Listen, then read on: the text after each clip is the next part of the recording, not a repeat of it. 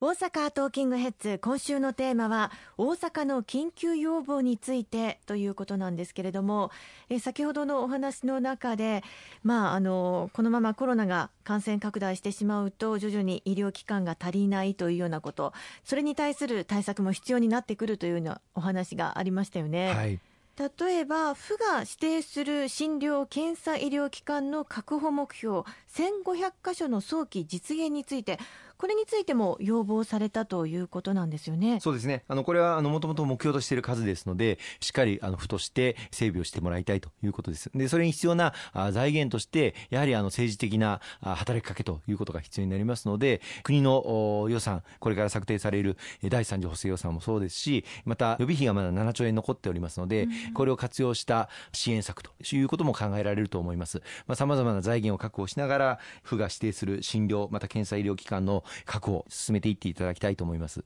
府が指定をすることで何が変わるんでしょうか？はい、指定医療機関といいまして大阪府がある一定の要件を満たした場合に指定されるあの医療機関になります。発熱患者等に対する相談対応ができることあるいは診療ができることまた新型コロナとインフルエンザの両方の検査をすることができること、まあ、こういったことをすべて可能な医療機関を大阪府があの指定をいたしましてその指定機関にはこうしたインフルエンザの、まあ、発熱した患者さんあるいは新型コロナの恐れがある疑いがあるそういった患者さんを受け入れて相談診療それから検査をあの行っていただいております。あのこういった機関に指定されますとさまざまなあの国の支援策、まあ、補助金などを優先的にあの受け入れることができるようになりまして例えばあの個人防護服マスクとかあるいはパーテーションとか空気清浄機とかパルスオキシメーターこうしたものを整備をしていただくための費用に充てていただく補助金を優先的にあの確保することができることになりますし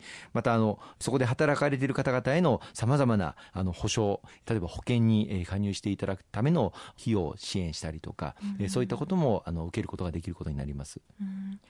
そしてやはり新型コロナに関してはこうクラスターの発生というのが一番不安ですよね。そうですね。あの特に今医療機関それから高齢者施設でのクラスターの発生があの相次いでいます。11月の10日から11月23日の約2週間の間に医療機関では6施設、また高齢者施設では10施設のクラスターが、え発生をしております。こうした期間でクラスターが発生いたしますと高齢者の方々もたくさんいらっしゃいます。基礎疾患を有していらっしゃる方々もたくさんいらっしゃる中であっという間に、まあ、重症患者の方々が増えていってしまう。ひいては医療提供体制の崩壊につながっていきかねないということで非常に危機感を持っております。特にまあ医療機関でクラスターが発生をいたしますとしばらく診療行為ができないということにもつながってしまいますのでこれをできる限り防いでいくということが必要ですね、うん、でその防ぐための要望というのも今回されたんですよね。はい。今回の要望の中にこうしたあの防ぐための政策として診療体制そして医療機関を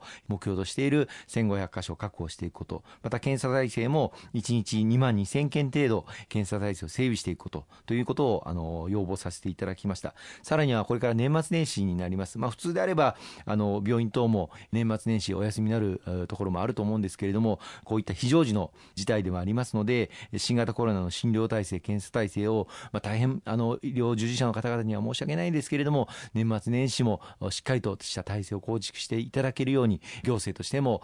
財政面での支援また人的支援これをしっかり施していただけるように、ま、要望いたしました。さらにはあの高齢者施設で、ま、クラスターがあの続いておりますのでこの高齢者施設でクラスターがこれ以上発生しないように例えばあの施設で勤務されている方々あるいは入所されている方々こうした方々全員にですね検査をしっかり行っていくということもあの要望させていただきました。あの国の方では1日20万件あるいは1日54万件という検査体制を確保していくべく着実に検査数も増やしておりますのでこうした、まあ、特に重点的にですね高齢者施設などにですね検査を行っていくということは非常に重要なんじゃないかと思いますね。うん、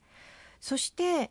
えー、制度融資の拡充など中小小規模事業者らが年末年始を乗り切るための資金繰り支援についても要望されたということですがこちらについても、えー、詳しくお話しいただけますか、はい、本来であれば年末さまざまな経済活動が大きく動くタイミングで各企業の皆様が忘年会をやったりとか団体の皆様が楽しむということが、まあ、恒例なんですけれども今年は一切そういったことが、まあ、行われないという中で経済的にも大変深刻な状況に見舞われます。またあの宿泊関係の業界の方々、うん、あるいは旅行運送業界の関係の方々、こうした方々もこの年末本来であれば、まあ、稼ぎ時の時なんですけれども、そうした需要が見込めないという中で年末を乗り越えることができないんではないかという危機感をさまざまなお声としていただいております。こうしたあの年末をきちっと乗り越えていただくために資金繰り需要に対応した行政の支援策、まあ、これまでも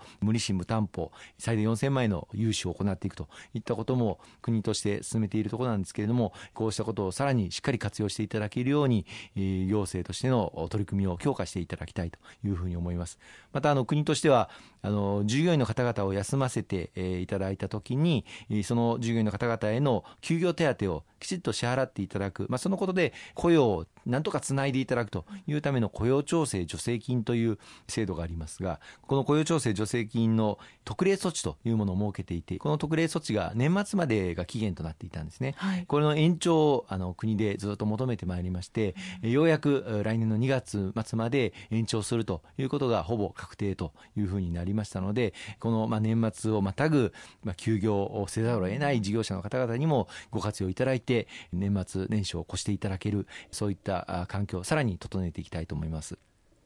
今回、吉村知事に対して緊急要望されたということなんですが、こういった要望を実現させるためには、今後、どのような行政手続きというのが必要になってくるんでしょうか？そうですね、まあ、大阪府議会は大阪府議会で、議会での議論、まあ、各党、各会派があ、まあ、代表質問なんかをやって、行政は後押しをしたり、あるいは改善を求めたり、あの、していっていただいてます。まあ、我々公明党としても、今回要望させていただいた内容を、えー、大阪の公明党の府議団が、